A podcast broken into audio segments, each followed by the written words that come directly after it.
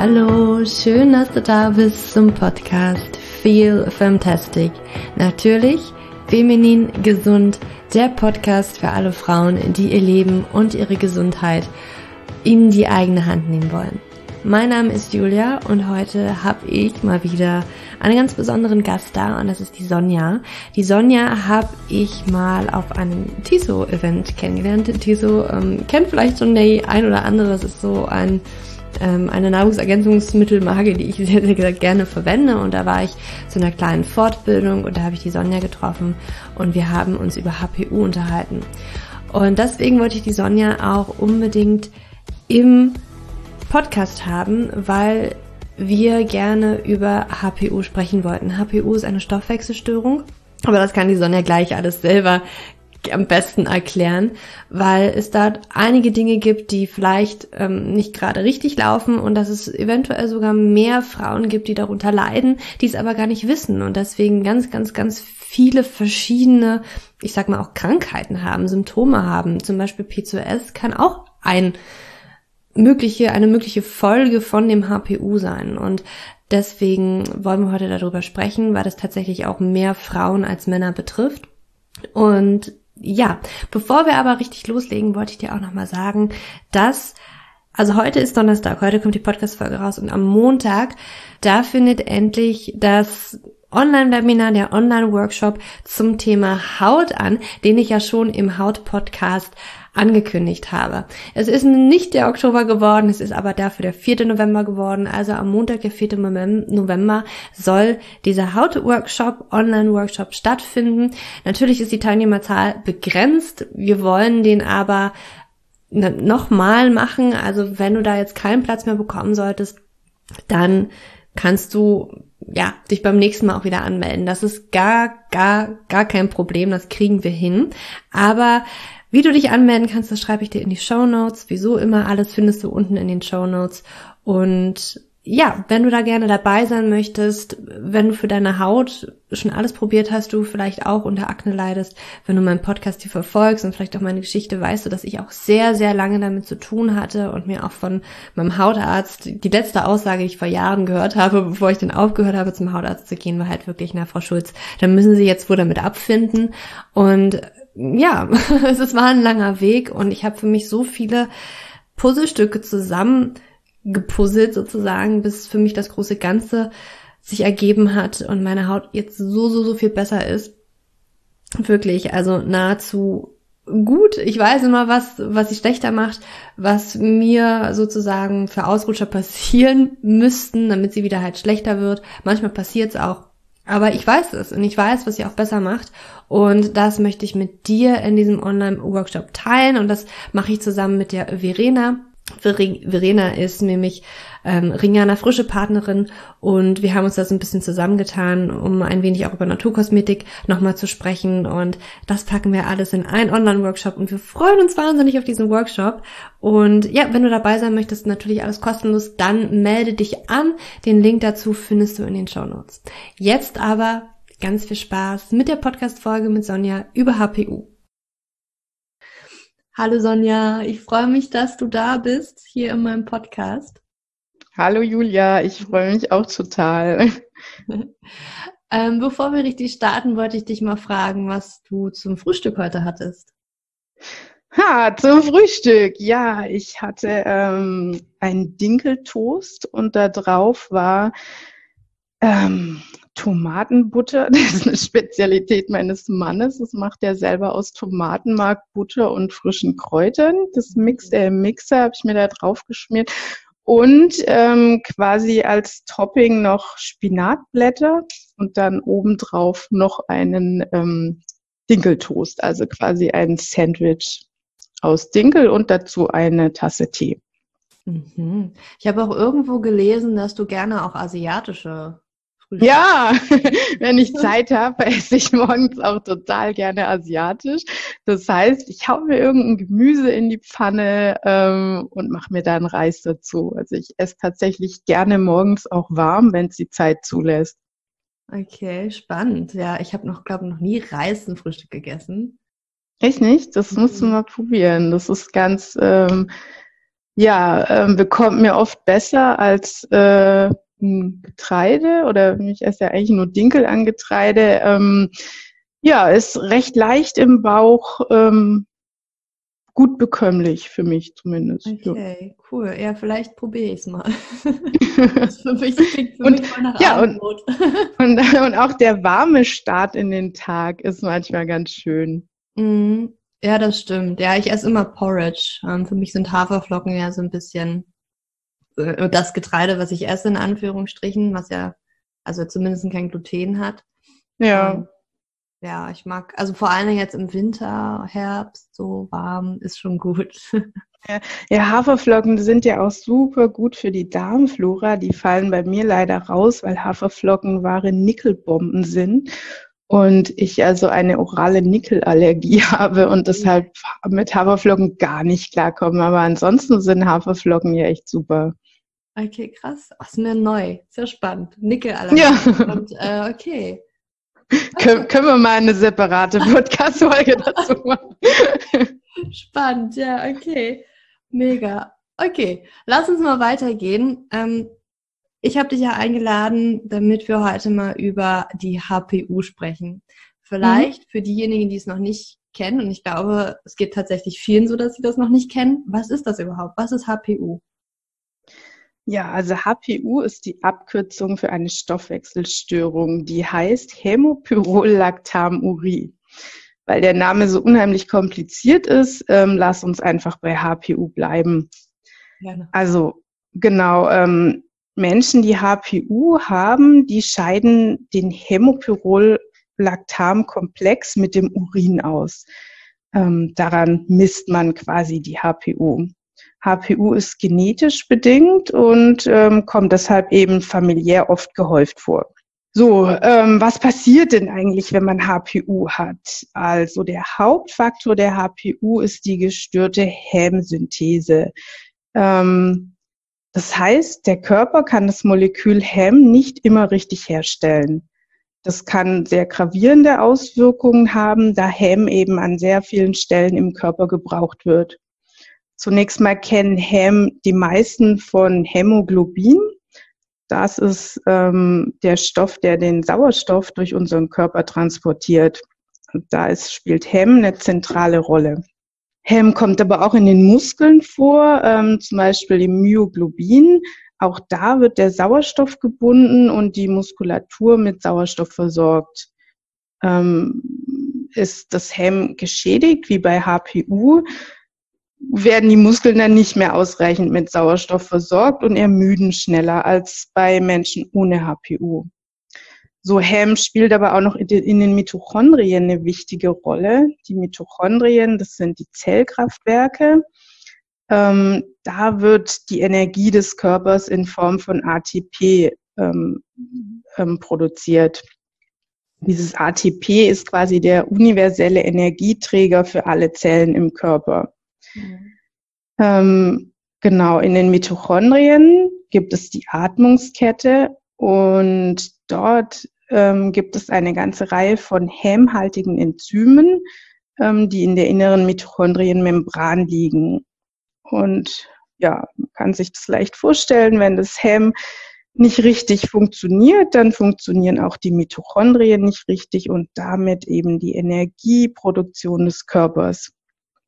So, das ist aber leider noch nicht alles. Ähm, Hem brauchen wir auch für den Stoffwechsel, ähm, zur Herstellung von Tryptophan, Serotonin und Melatonin braucht der Körper Hem. Er braucht Hem auch zur Entgiftung, nämlich in der Entgiftungsphase 1. Da ist Hem ein sehr wichtiger Bestandteil von den Enzymen dieser Entgiftungsphase. Mhm. Und die Entgiftungsenzyme sorgen dort dafür, dass Alkohol, Medikamente und toxische Metalle entsorgt werden. Ja, funktioniert das nicht richtig, kommt es zu oxidativem Stress ähm, und in der Folge entstehen freie Radikale, die wiederum die Zellen angreifen können. Ja, dann gibt es noch andere wichtige Stoffe im Körper, für die das Hem benötigt wird. Das ist Cholesterin, die Steroidhormone, die Schilddrüsenhormone, Vitamin D und die Gallensäuren. Das war ziemlich viel auf einmal. Deshalb möchte ich das nochmal kurz zusammenfassen. Der Körper braucht das Hem für die Sauerstoffversorgung der Organe über das Blut, für die Sauerstoffversorgung der Muskeln, für die Energiegewinnung der Zellen und für die Entgiftung. Mhm. Und da wird jetzt schnell klar, wenn Hem nicht richtig gebaut wird vom Körper, wie es bei HPU der Fall ist, dann haben wir Probleme in ganz vielen Bereichen des Körpers. Mhm. Leider bin ich jetzt aber immer noch nicht am Ende, ähm, denn dieses falsch gefaltete Hem bei HPU ist für den Körper toxisch. Das heißt, der Körper muss es so schnell wie möglich ausscheiden. Und damit er das ausscheiden kann, muss er es zunächst wasserlöslich machen. Das kann der Körper machen, indem er Vitamin B6, Zink und teilweise auch Mangan an das falsch gefaltete Hemd dranheftet. Dadurch wird der ganze Komplex dann wasserlöslich und kann über die Niere und den Urin dann ausgeschieden werden. Ja, das ist leicht vorstellbar, dass wenn der Körper ständig Vitamin B6, Zink und Mangan daran heftet, dass diese Stoffe dem Körper dann fehlen. Und auch das kann wirklich fatale Auswirkungen haben, denn Vitamin B6 und Zink sind Kofaktoren für über 300 Enzyme im Körper. Ähm, Mangan wird für die Superoxidismutase in den Mitochondrien benötigt ähm, und auch ja, wenn diese drei Stoffe eben in größeren Mengen ständig ausgeschieden werden und fehlen, dann laufen halt extrem viele enzymatische ähm, Prozesse nicht mehr richtig im Körper.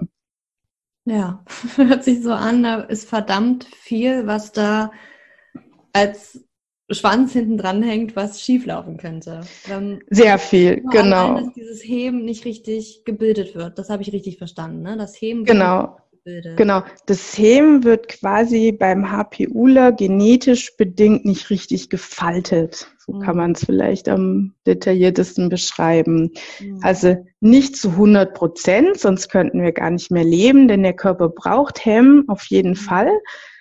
Aber ein Teil des Hems, ähm, man, man, man braucht für diese Faltung des Hems ungefähr acht Enzyme und drei bis vier arbeiten beim HPUler nicht richtig. Mhm. Das heißt, ein Teil des Hems funktioniert richtig und ein anderer Teil eben nicht und muss dann ausgeschieden werden. Und ja, auf diese Weise können eben eklatante Mängel entstehen an Vitamin B6, Zink und Mangan. Okay. Das heißt also, dass auch, du sagst, ne, das betrifft vor allen Dingen die Enzyme, die jetzt das Heben sozusagen falten und bilden. Und mhm. das ist eigentlich, diese Enzyme funktionieren nicht richtig. Genau. Okay. Genau. Und dann, wenn du sagst, okay, es sind so drei bis vier Enzyme ungefähr, dann kann ich mir das auch so vorstellen, dass der Grad eventuell von, von diesem Hebensyntheseweg und auch wie sich das vielleicht auswirkt ähm, bei den unterschiedlichen Personen kann variieren. Also dass einer das ein bisschen stärker hat als ein anderer. Genau, durchaus kann das variieren. Genau.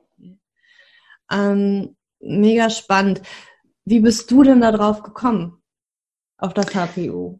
Ja, das ist eine etwas längere Geschichte, die ich jetzt kurz fassen möchte. Also ich bin selbst betroffen. Ich habe HPU, das wusste ich aber sehr, sehr lange nicht. Ähm, und meine Geschichte beginnt eigentlich schon im Grundschulalter. Ich war immer ein sehr ängstliches Kind, das eigentlich ständig Bauchschmerzen hatte. Und ja, es ging mir einfach immer mal wieder schlecht. Meine Eltern sind mit mir von Arzt zu Arzt gegangen. Keiner hat was gefunden. Das zog sich dann durch meine ganze Schullaufbahn und ich habe immer gemerkt, sobald es irgendwie stressig wurde, ach, war es mir zu viel. Ich konnte nicht gut mit Stress umgehen. Und das hat sich ja immer dann bemerkbar gemacht, wenn es besonders stressig war, zum Beispiel zu äh, Abiturzeiten, da ging es mir überhaupt nicht gut. Ähm, da habe ich dann auch Migräne bekommen mit Sehausfällen. Ich hatte einen ganz schlimmen Reizdarm, Panikattacken, Angstzustände. Ja, das war so gravierend, dass ich nach dem Abitur nicht studieren gehen konnte. Das war ich einfach überhaupt nicht in der Lage dazu. Und ähm, ja, bin dann erstmal in meiner Heimatstadt geblieben, weil an Ausziehen und Wegziehen in eine andere Stadt war überhaupt nicht zu denken. Dann habe ich verschiedene Psychotherapien ausprobiert, weil ich immer dachte, eigentlich ist vielleicht die Angst mein Grundproblem und die anderen Dinge ziehen nach, wie der Reizdarm und die Schwäche, die Erschöpfung.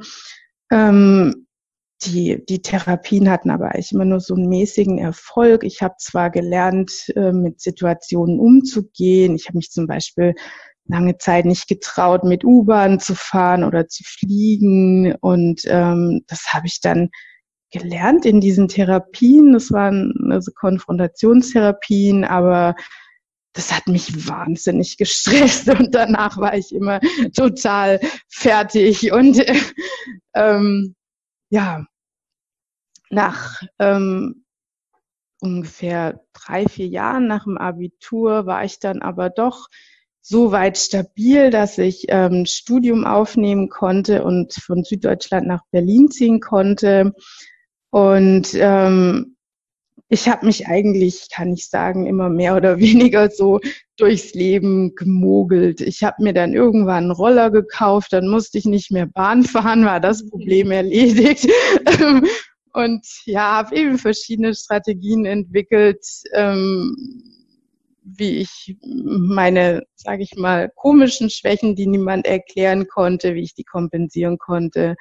Ähm, ich habe oft sage ich mal, bei Veranstaltungen gefehlt, weil es mir einfach nicht gut ging. Ich wollte irgendwann nicht mehr in größeren Gruppen essen, weil ich immer Angst hatte, irgendwas nicht zu vertragen. Dann hatte ich manchmal schnelle Reaktionen darauf, die total unangenehm waren. Heute weiß ich, dass es teilweise ein Histaminproblem war ähm, Herzklopfen, damit verbunden wieder Angstzustände und so weiter. Auf jeden Fall zog sich das noch eine ganze Weile. Ich habe dann in Berlin meinen Mann kennengelernt. Ich habe ähm, mein erstes Kind bekommen.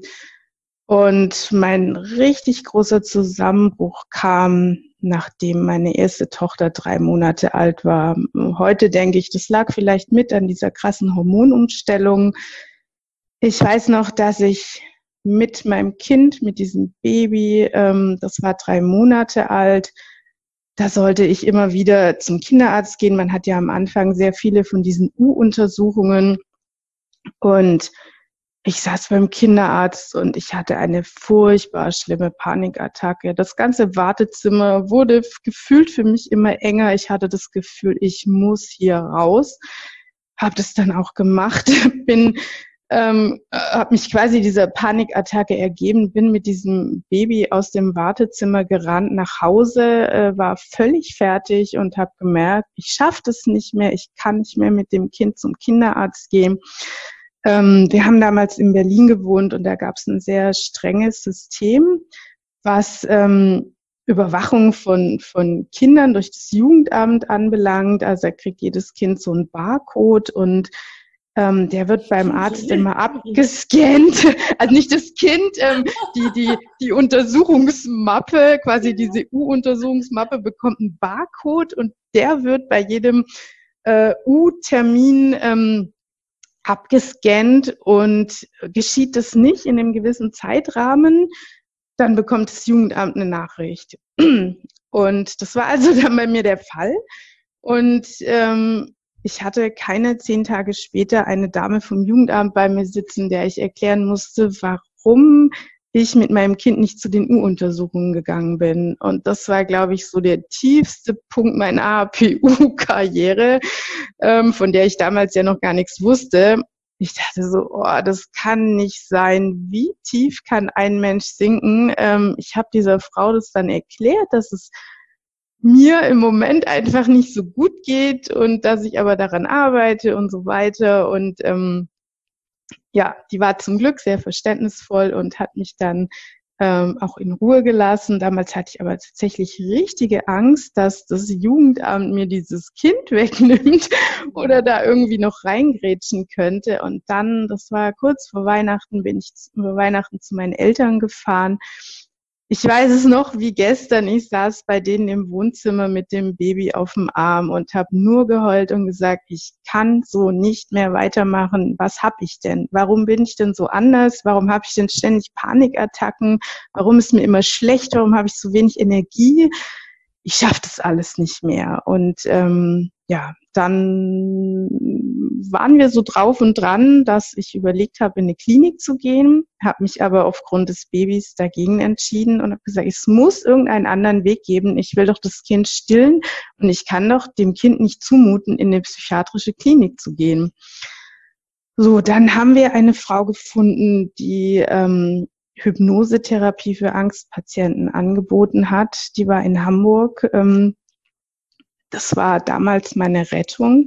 Meine Eltern sind damals mit mir, mit dem Baby nach Hamburg gefahren und ich habe bei dieser Frau ähm, ja eine ungefähr zwei Jahre dauernde Hypnosetherapie begonnen. Ähm, das darf man sich jetzt nicht so vorstellen wie im Zirkus, dass man da, dass man da irgendwie simsalabim in Hypnose fällt und dann ist alles weg. Ähm, ich habe mit dieser Frau über meine ähm, Angst gesprochen, über meine Probleme und sie hat dann eine CD für mich besprochen, die mich quasi am Anfang in eine tiefen Entspannung geführt hat und ähm, die ich über mehrere Monate dreimal am Tag angehört habe und die einfach mein vegetatives Nervensystem extrem beruhigt hat.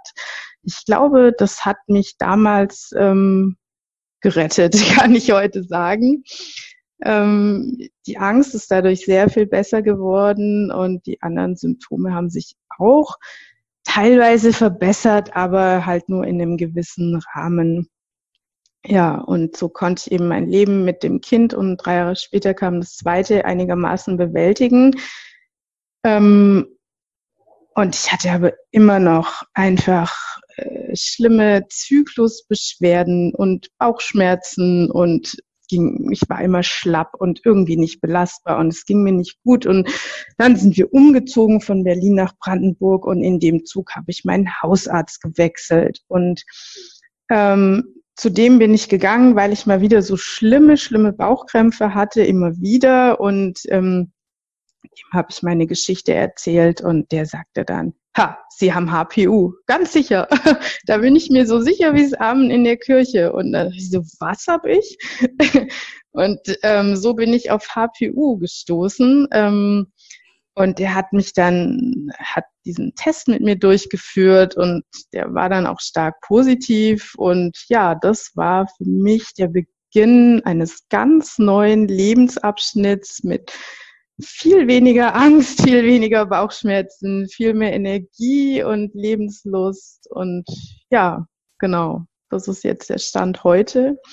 Und weil ähm, HPU ja eigentlich noch recht wenig bekannt ist und äh, aber sehr viele, vor allem Frauen davon betroffen sind, habe ich vor vor ungefähr vier fünf Monaten ähm, eine Webseite ins Leben gerufen, weil ich einfach anderen Mut machen möchte und HPU bekannt machen möchte und zeigen möchte, pass auf, hier gibt es einen Weg raus aus dieser ewigen Erschöpfung, den Angstzuständen, den Bauchschmerzen, Allergien nach Migräne, was weiß ich, was ich noch alles hatte.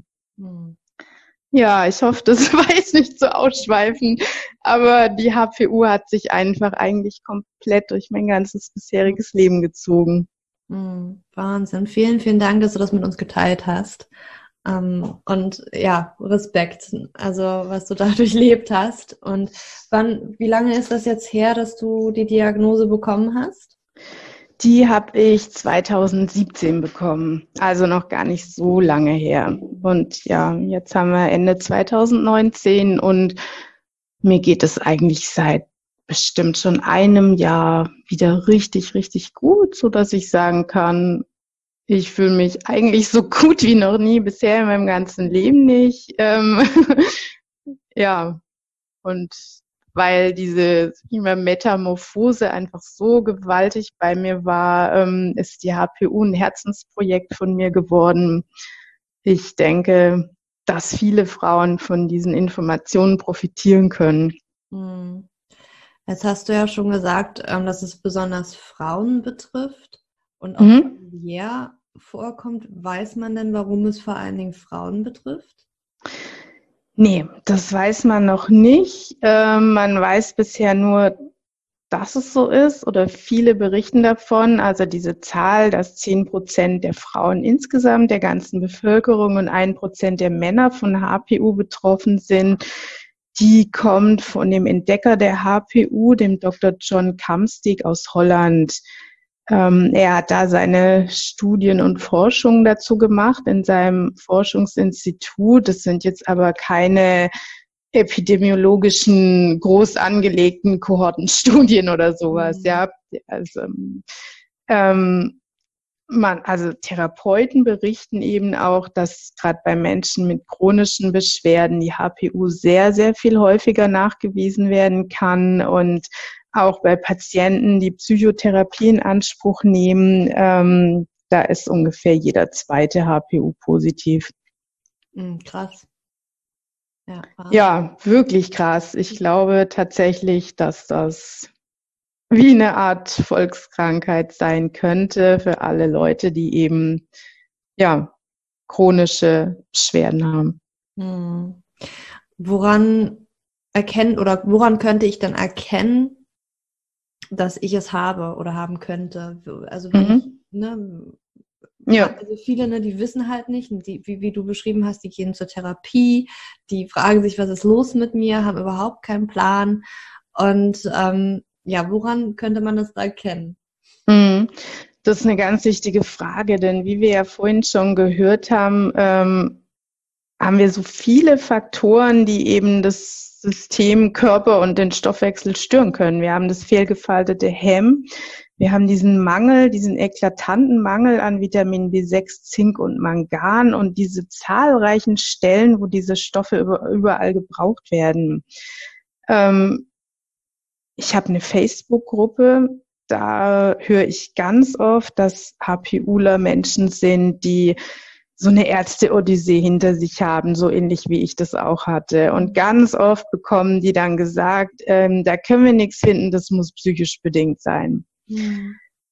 Was sehr, sehr häufig vorkommt bei HPU ist diese geringe Stressbelastbarkeit. Das heißt, HPUler können mit Stress überhaupt nicht umgehen und fühlen sich meistens viel schneller überfordert und überlastet als andere Menschen.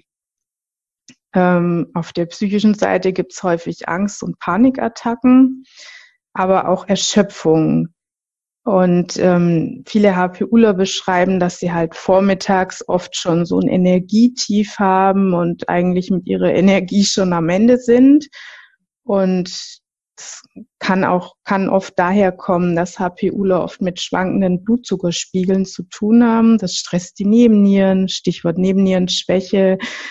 Ähm, die Mitochondrien sind geschwächt, weil die auf das Hemm angewiesen sind und es steht ja nicht ausreichend zur Verfügung. Die Muskeln sind geschwächt, denen fehlt Sauerstoff und Energie. Ähm, HPUler sind oft wie so ein nasser Waschlappen. Ja? Einfach total schlapp und wenig belastbar. Sag ich mal, das ist wahrscheinlich so die Grundkonstitution. Wenn man sich da in, in, gewissen, in gewisser Weise wiederfindet, dann kann man schon mal an HPU denken. Hm. Dann ist ein ganz großes Thema bei HPU der Reizdarm und die Nahrungsmittelunverträglichkeiten. Also ungefähr 80 Prozent der HPUler haben damit zu tun. Ähm, ganz oft wird Gluten, Eier, Kuhmilchprodukte und auch Alkohol nicht vertragen. Wenn man, also viele merken das, wenn sie zum Beispiel ähm, Alkohol viel schlechter vertragen als andere oder auch Koffein.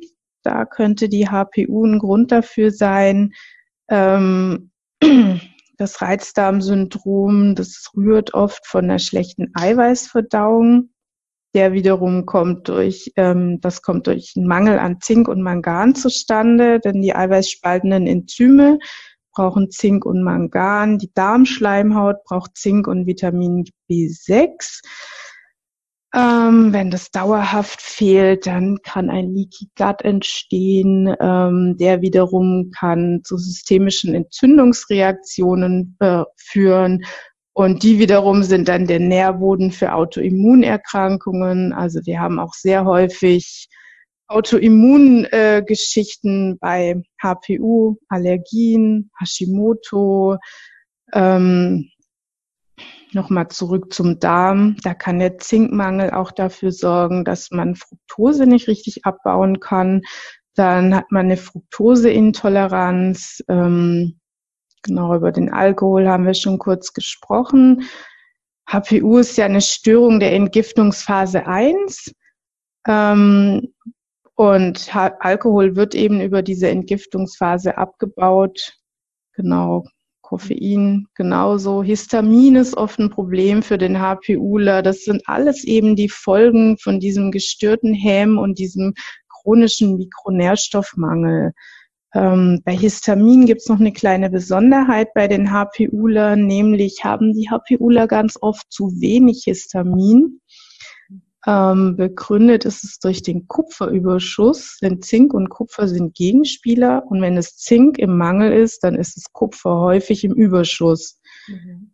Und ähm, diese hohen Kupferspiegel, die befeuern die DAO, also die Diaminoxidase. Das ist ein kupferabhängiges Enzym im Dünndarm, das Histamin abbaut. Da denkt man jetzt zunächst, ha, das ist ja super, ähm, wenn das Histamin abgebaut wird, dann habe ich ja überhaupt kein Problem mehr damit. Das ist aber falsch, ähm, denn viele HPUler haben eben dauerhaft zu wenig Histamin. Und in der Folge ähm, bildet der Körper dann weniger Histaminrezeptoren aus. Und wenn dann Histamin in den Körper kommt und ähm, zu wenige Rezeptoren auf den Zellen sind, dann reagiert der Betroffene mindestens genauso empfindlich darauf wie jemand, der zu viel Histamin im Körper hat.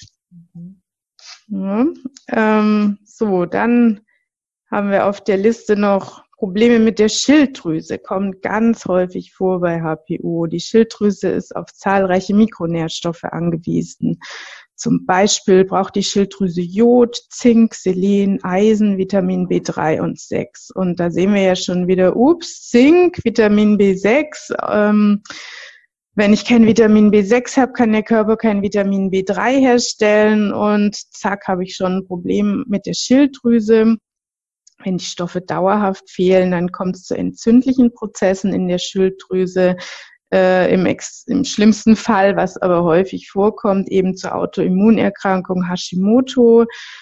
Und da die Schilddrüse eben schnell in die Unterfunktion rutscht, können auch die Hormone betroffen sein. Ähm, es kommt zu Zyklusbeschwerden, PCOS, dein Stichwort, mhm.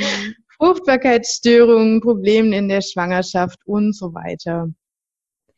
Ja, also es gibt wirklich zahlreiche Symptome, die bei HPU auftreten können. Es muss nicht jeder immer alle haben, ähm, aber ich glaube, so im Gesamtbild findet sich da vielleicht doch der ein oder andere wieder. Hm.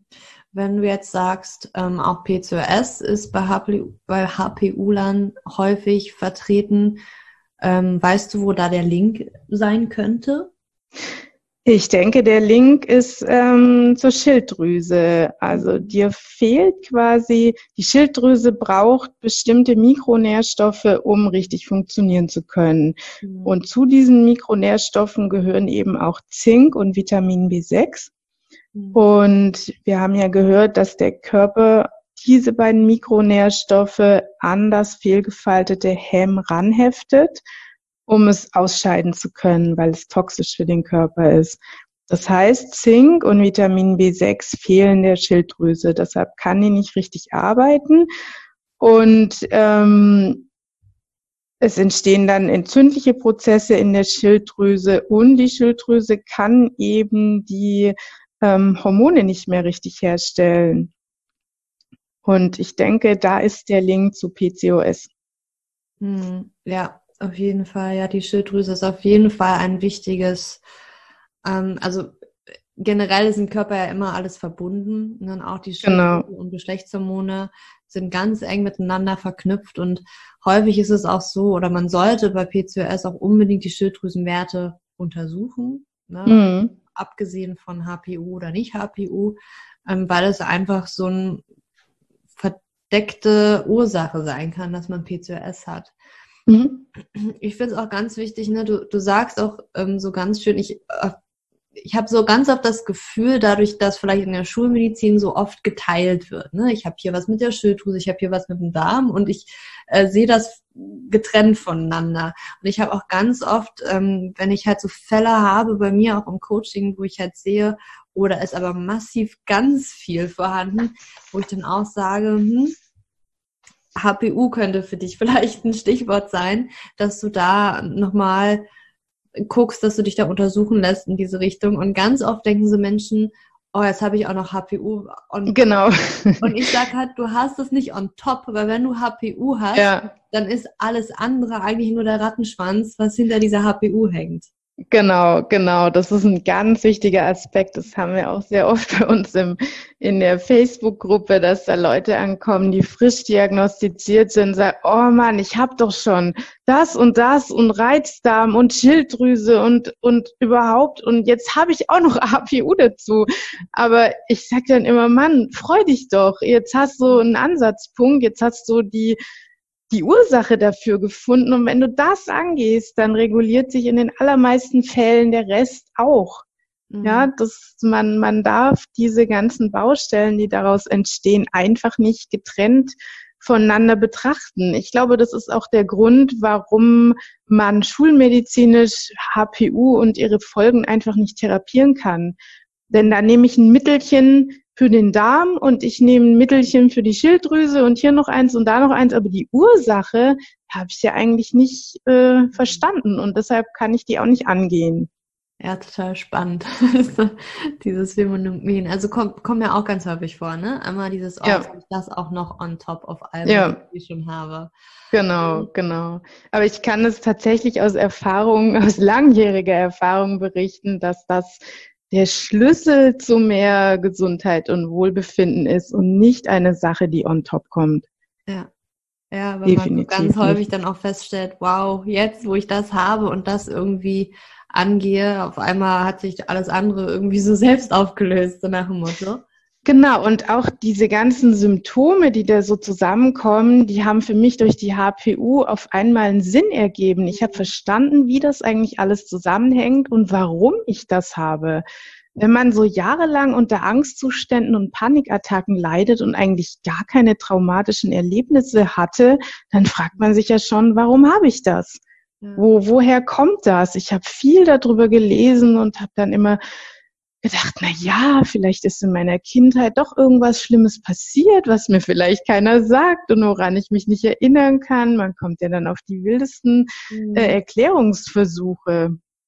Ja. Und ja, durch HPU war dann irgendwie auf einmal klar, ähm, ja, was ist Ei und was ist Henne? Und das hatte ich vorher, ähm, wurde mir das immer andersrum erzählt. Dass mhm. quasi die Angst zuerst da war und die anderen Symptome alle daraus resultieren. Mhm. Ich dachte immer, wenn ich die Angst los bin, dann kommt alles andere auch wieder ins Gleichgewicht. Aber das war gar nicht so. Mhm. Spannend. Wie können wir denn herausfinden, ob wir HPU haben? Wie, wie wird es diagnostiziert? Ja, ganz einfach über den Urin. Ähm, da gibt es Tests, die gibt es in Holland und in den USA. Also HPU wurde, das habe ich vorhin, glaube ich, schon mal gesagt, ähm, in Holland entdeckt von dem Dr. Kamstig. Ähm, und für Deutsche ist der Test in Holland eigentlich am unkompliziertesten. Mhm. Und ähm, gemessen wird da der Hämopyrolactam-Komplex im Urin. Das ist quasi das fehlgefaltete Häm, an das der Körper Vitamin B6, Zink und Mangan geheftet hat. Ähm, und das, da gibt es grundsätzlich zwei verschiedene Tests. Es gibt einmal den Morgenurintest und den 24-Stunden-Urintest. Und ähm, der Morgenurintest, der wird für Kinder und Jugendliche empfohlen, bei denen sich HPU jetzt noch nicht über Jahre manifestiert hat. Und bei Erwachsenen und auch Personen, die schon langjährige chronische Beschwerden haben, ähm, die sollten dann eher den 24-Stunden-Urintest machen. Mhm. Da manche eben diesen, diesen Komplex aus Hemm und den Mikronährstoffen erst am Mittag oder am Abend ausscheiden. Und wenn die Personen dann den Morgenurintest machen, dann würde der quasi falsch negativ ausfallen. Mhm. Ja, und das funktioniert eigentlich ganz einfach. Ähm, der Morgenurintest ist einfach eine Urinabgabe am Morgen. Mhm. Super einfach. Und ähm, der 24-Stunden-Urintest, da sammelt man eben den Urin über den ganzen Tag. Also da bekommt man von dem Labor einen großen Behälter dafür. Ähm, da ist ein Stabilisierungspulver für den Urin drin und am Ende mischt man das mit dem Pulver schön und ähm, schickt dann eine Probe davon ins Labor. Da ist eine genaue Anleitung dabei. Das ist aber einfach zu machen. Ja, und nach etwa zwei Wochen bekommt man dann das Ergebnis per E-Mail geschickt. Und ähm, die Kosten sind vielleicht noch interessant. Der Morgenurin-Test, der kostet um die 65 Euro und der 24-Stunden-Test um die 85. Mhm. Und zu den Tests ähm, ja, muss ich noch sagen, dieses Labor in Holland ähm, von dem Dr. Kamsteg, der hat sich diesen Test patentieren lassen. Und ähm, der Test beruht auf einem sehr spezifischen Antikörperverfahren.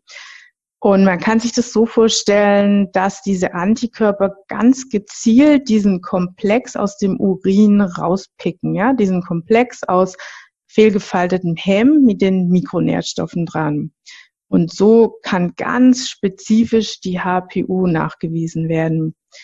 Und auf dem deutschen Markt gibt es auch Anbieter, ähm, die auch mit einem HPU-Test werben, der aber eigentlich gar kein richtiger HPU-Test ist, weil er nicht so genau, nicht so spezifisch ist.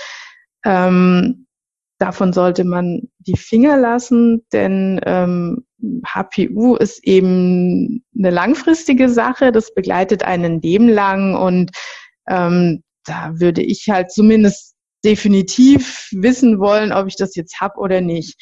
Denn dieser Test, ähm, der da in Deutschland angeboten wird, der ist eben so ungenau, dass er eben auch andere Pyrolle aus dem Urin rausfischen kann. Und diese Pyrolle, die können auch bei der KPU vorkommen. Das ist die Kryptopyrolurie.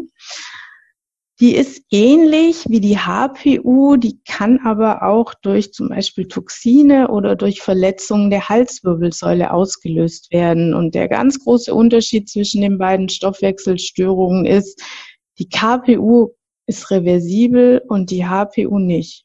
Und das finde ich doch ähm, wichtig zu wissen, ob ich mich ein Leben lang auf so eine Stoffwechselstörung einstellen muss oder ob ich einfach gerade dem Körper durch, keine Ahnung, Zaunstreichen mit giftiger Farbe oder Hinfallen beim Snowboardfahren ähm, einfach gerade zu viel zugemutet habe und der deshalb ähm, im Moment gerade Pyrolle ausscheidet. Mhm. Deshalb mein Rat, ähm, bitte nur den Test in Holland durchführen. Das ist der einzige, der sicher die HPU diagnostizieren kann. Okay. Und wenn ich das jetzt diagnostiziert bekommen habe, was, was sind die Folgeschritte? Was kommt danach? Also zuerst mal freue ich mich, wenn ich das diagnostiziert bekommen habe. Da hatten wir es ja vorhin schon davon. Ähm, HPU ist eine tolle Chance, in ein neues anderes Leben aufzubrechen, ja, keine weitere ähm, Krankheit, um die ich mich kümmern muss. Ja, wenn man HPU mal verstanden hat, dann kann man eigentlich nahezu symptomfrei und sehr gut mit der HPU leben. Ähm, viele HPUler werden im Laufe der Therapie sehr stabil und behalten aber ihre Feinfühligkeit. HPUler sind oft, ja, gibt viele Hochsensible unter den HPUlern. Ähm, und wenn die dann schön therapiert sind, dann sind das sehr empathische Menschen, die viel bewegen können. Und das ist doch eigentlich ein tolles Ziel. Ja, ähm, es ist super wichtig, sich gut zu informieren, denn HPU ist noch nicht so bekannt in Deutschland. Ähm, genau, erste Informationen, Basisinformationen kann man auf meiner Webseite finden, die heißt hpuindu.de. Ähm, es gibt außerdem zwei sehr gute Bücher von der Dr. Tina Ritter. Ähm, da empfehle ich vor allem den Patientenratgeber, der heißt Stoffwechselstörung HPU, wenn Stress krank macht. Ähm, es gibt auch einen Ratgeber, der mehr die biochemischen Zusammenhänge erläutert. Wer sich dafür interessiert, der kann ähm, nach dem grünen Buch von Dr. Tina Ritter und Dr. Liutgard Baumeister Jesch schauen. Können wir ja vielleicht in den Shownotes verlinken, Julia. Machen wir auf jeden Fall, ja. Okay, ähm, ja, dann ist jeder eingeladen, in unsere Facebook-Gruppe zu kommen. Die findet man auf Facebook einfach unter HPUNU. Und ja, so viel zum Thema informieren. Das ist wirklich ganz wichtig, dass man weiß, was mit einem los ist und wie man das wieder in den Griff bekommen kann. Und dann gibt's natürlich auch therapeutische Ansätze. Ähm, also die HPU-Therapie besteht eigentlich so hauptsächlich aus drei großen Säulen. In erster Linie müssen die eklatanten Mikronährstoffmängel ausgeglichen werden. Ähm, jetzt haben wir schon ganz viel über Zink, Vitamin B6 und Mangan gesprochen. Das sind natürlich die Hauptbaustellen des HPUlers. Die sollte man durch ähm, Mikronährstoffe oder ja, sollte man eben wieder auffüllen damit die Prozesse einfach wieder besser ablaufen können. Ähm, es gibt aber auch noch einige andere wichtige Mikronährstoffe für den HPUler, zum Beispiel Selen, Vitamin D3, Coenzym Q10, eventuell Jod, wenn die Schilddrüse gut eingestellt ist und so weiter. Also da kann man an verschiedenen Stellen ähm, positiv in den, in den HPU-geschwächten Stoffwechsel eingreifen und man will natürlich vorher Blutuntersuchungen machen oder Urinuntersuchungen und mal schauen, wie da der Stand der Dinge ist. Ähm, genau, die Ernährung ist wichtig bei HPU. Der HPUler muss gut auf seine Ernährung achten, denn er hat eine ähm, Entgiftungsstörung. Das heißt, Erstmal muss alles aus dem System raus, ähm, was dem HPUler nicht gut tut. Das ist vor allem Fertiggerichte, Süßigkeiten, Alkohol, ähm, Koffein kann auch nichts schaden, wenn man das weglässt.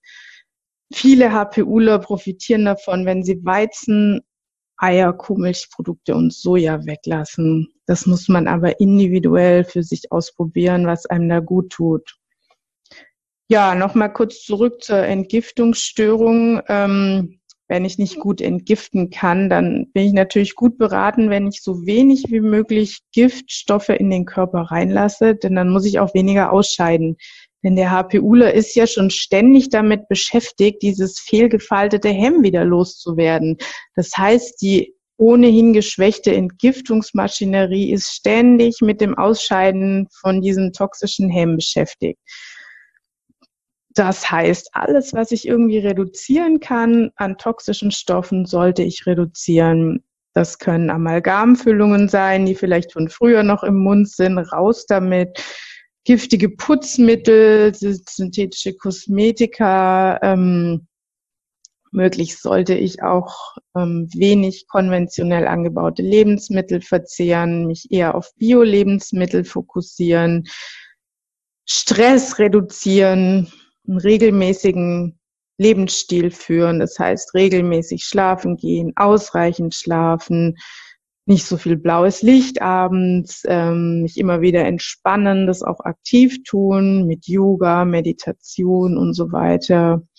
Die üblichen äh, Verdächtigen, die du ja auch kennst, Julia, und von denen du auch immer wieder berichtest. Ja, also zusammenfassend kann ich sagen, HPU ist tatsächlich der Start in ein ganz neues, bewusstes Leben, der sich auf jeden Fall lohnt. Und man kann sich da auch noch unterstützen lassen durch Therapeuten. Auf äh, meiner Webseite hpunu.de gibt es eine Therapeutenliste. Da kann man schauen, ähm, wer da bei einem in der Nähe ist und kann sich da in der Therapie auch unterstützen lassen. Das rate ich auf jeden Fall. Und ja, dann geht es einem sehr bald sehr viel besser. Ja, super. Ja, das können wir auf jeden Fall auch alles verlinken. Auch nochmal die Therapeutenseite von deiner Website, dass man da gleich irgendwie eine Anlaufstelle hat. Gibt es sonst noch irgendetwas, etwas, was du unbedingt zur HPU noch erwähnen möchtest? Was ich jetzt noch nicht gefragt habe. Oh, ähm, eigentlich glaube ich, haben wir alles. Ähm, wir sind jetzt natürlich nur ansatzweise auf die Therapie eingegangen, aber das würde jetzt hier, glaube ich, auch den Rahmen sprengen. Also gibt es sehr vielfältige Möglichkeiten, je nachdem eben, wo die persönlichen Baustellen liegen. Ähm, muss man sich dann äh, näher mit beschäftigen. Ja, da hat ja jeder, ähm, jeder hat so seine speziellen eigenen Baustellen. Aber mhm sehr vielen Leuten hilft es eben einfach schon alleine durch diese drei Mikronährstoffe. Vitamin B6 muss man übrigens in aktivierter Form zu sich nehmen als P5P, weil der HPU-Körper das schlecht umwandeln kann. Ähm, Zink und Mangan. Durch diese drei Stoffe können viele HPUler schon eine wesentliche Verbesserung erzielen. Okay. Genau. Danke dir. Dann hätte ich jetzt noch zum Ende ähm, drei, vier Fragen, ganz kurz, ganz knapp, Frage-Antwort. ähm, okay. Bücher hast du schon genannt. Vielleicht ja. kannst du die nochmal, ne, deine Buchempfehlung jetzt für speziell HPU nochmal nennen?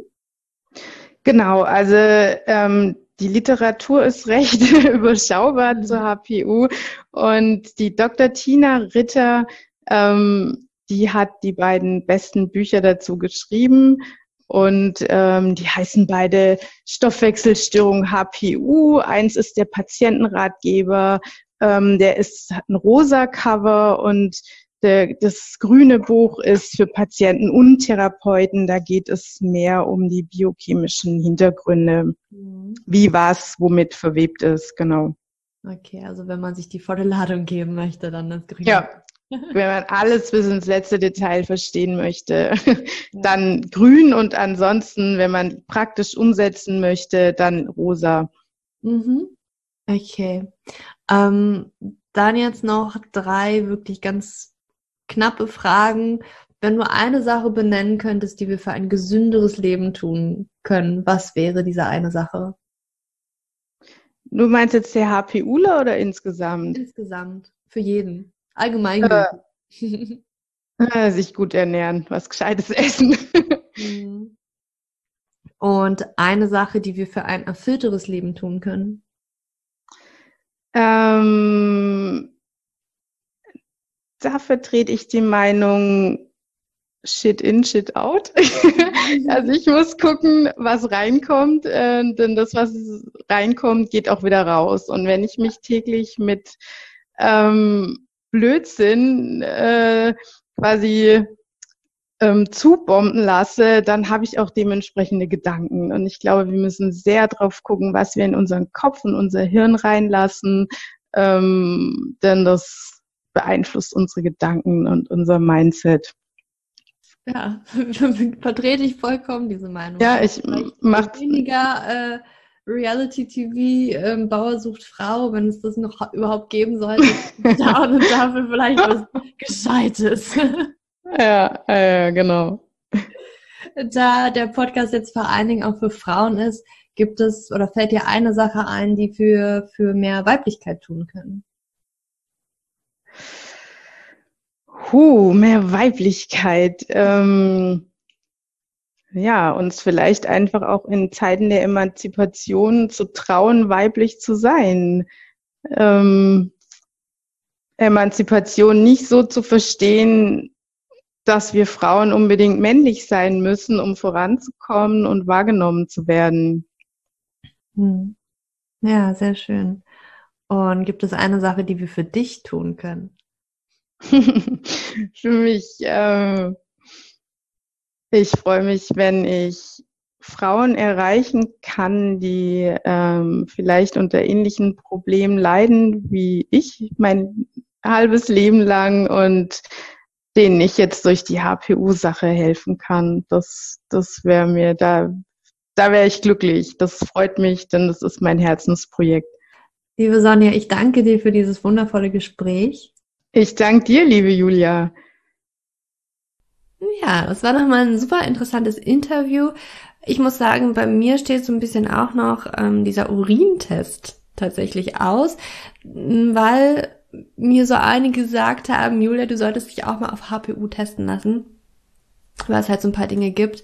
Ähm, ich weiß nämlich persönlich, mir geht's gut, gerade im Moment, aber ich weiß, dass ich ganz extrem auf meinen Stress achten muss. Das kann natürlich unglaublich viele andere Ursachen haben, warum das so sein kann, aber ähm, HPU könnte eine sein. Es gibt so ein paar Andeutungen, vielleicht in der Kindheit, ähm, die da vielleicht waren, aber ja, dieser Test steht, wie gesagt, bei mir noch aus, ähm, weil ich tatsächlich auch feststelle, dass die Nahrungsergänzungsmittel für HPU mir ganz gut tun, aber die müsste man für diesen Urintest absetzen. Das ist vielleicht noch eine Info. Ich weiß gar nicht, ob wir das im Podcast genannt haben, aber das ist eine wichtige Info, dass du zwei Wochen vor dem Test diese Nahrungsergänzungsmittel B6, Zink, Mangan nicht nimmst, falls du sie nehmen solltest, aussetzt damit sozusagen, um diesen Urintest nicht zu verfälschen.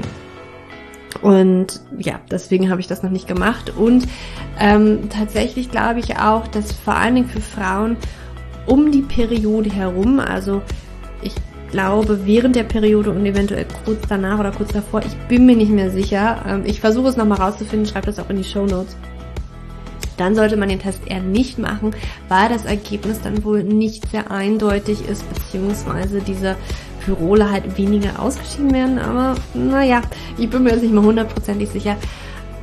Ich möchte dir das nur sagen, dass es da für Frauen vor allen Dingen und für die Leute, die Nahrungsergänzungsmittel nehmen, etwas zu beachten gibt, falls du diesen Urintest wirklich machen möchtest, falls du das Gefühl hast, ich glaube, da, da stimmt was nicht mit mir, das könnte irgendwie sein, dass es in diese Richtung geht und ich möchte das einfach mal abchecken lassen, dann hab es im Hinterkopf, nimm keine Nahrungsergänzungsmittel mit B6, mit Zink oder Mangan und versuch es auch in deinem Zyklus zu takten, so dass du das nicht zu deiner Periode machst oder kurz danach war das, glaube ich. Aber ich schreibe dir das mal in die Show wo du es nachlesen kannst. Ich hoffe, diese Podcast-Folge hat dir gefallen.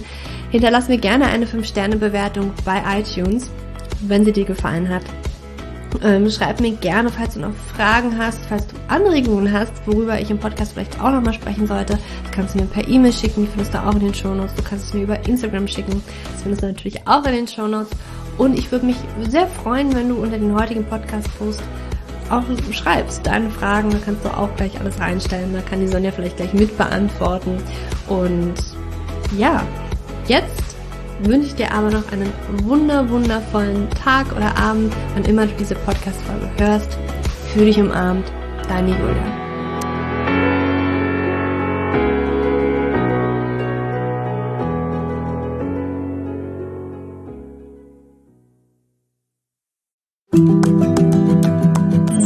Bevor du jetzt hier den Podcast ausschaltest, habe ich noch eine kleine Überraschung für dich. Und zwar hast du vielleicht, wenn du hier reingehört hast, ja Probleme mit deinem Zyklus. Dein Zyklus ist vielleicht sehr unregelmäßig, du hast sehr lange Zyklen, vielleicht hast du auch gar keine Zyklen, vielleicht hast du irgendwie einen Zyklus, aber gar keinen Eisprung da drin, vielleicht hast du mit deiner Menstruation Probleme, vielleicht ist sie sehr stark, vielleicht sehr schwach und hinter diesen Zyklusproblemen liegen meist hormonelle Probleme, also eine hormonelle Dysbalance. Und ich habe herausgefunden, dass es meist vier Haupthormon-Dysbalancen gibt. PCOS, hypothalamische Amenorrhoe, Schilddrüsenunterfunktion oder Nebennierenschwäche, die hinter diesen Zyklusproblem hinter deinem Zyklusproblem stecken könnten. Und ich habe einen Online-Test entwickelt, der ist komplett kostenlos, der kostet dich 0 Euro, den du einmal für dich ausfüllen kannst online und dann eben ganz bequem in dein E-Mail-Postfach die Hormonstörung oder die Hormondysbalance das Ergebnis bekommst, was auf dich wahrscheinlich eher zutrifft, um dich eben in diese richtige Richtung zu stupsen. Denn es ist so wichtig, dass wir wissen, was liegt denn eigentlich hinter meinem Zyklus Disbalancen? Warum bleibt meine Periode aus? Die Ursachen können so unterschiedlich sein, aber je nachdem, was wirklich die Ursache ist, dürfen wir auch immer ein bisschen anders daran gehen.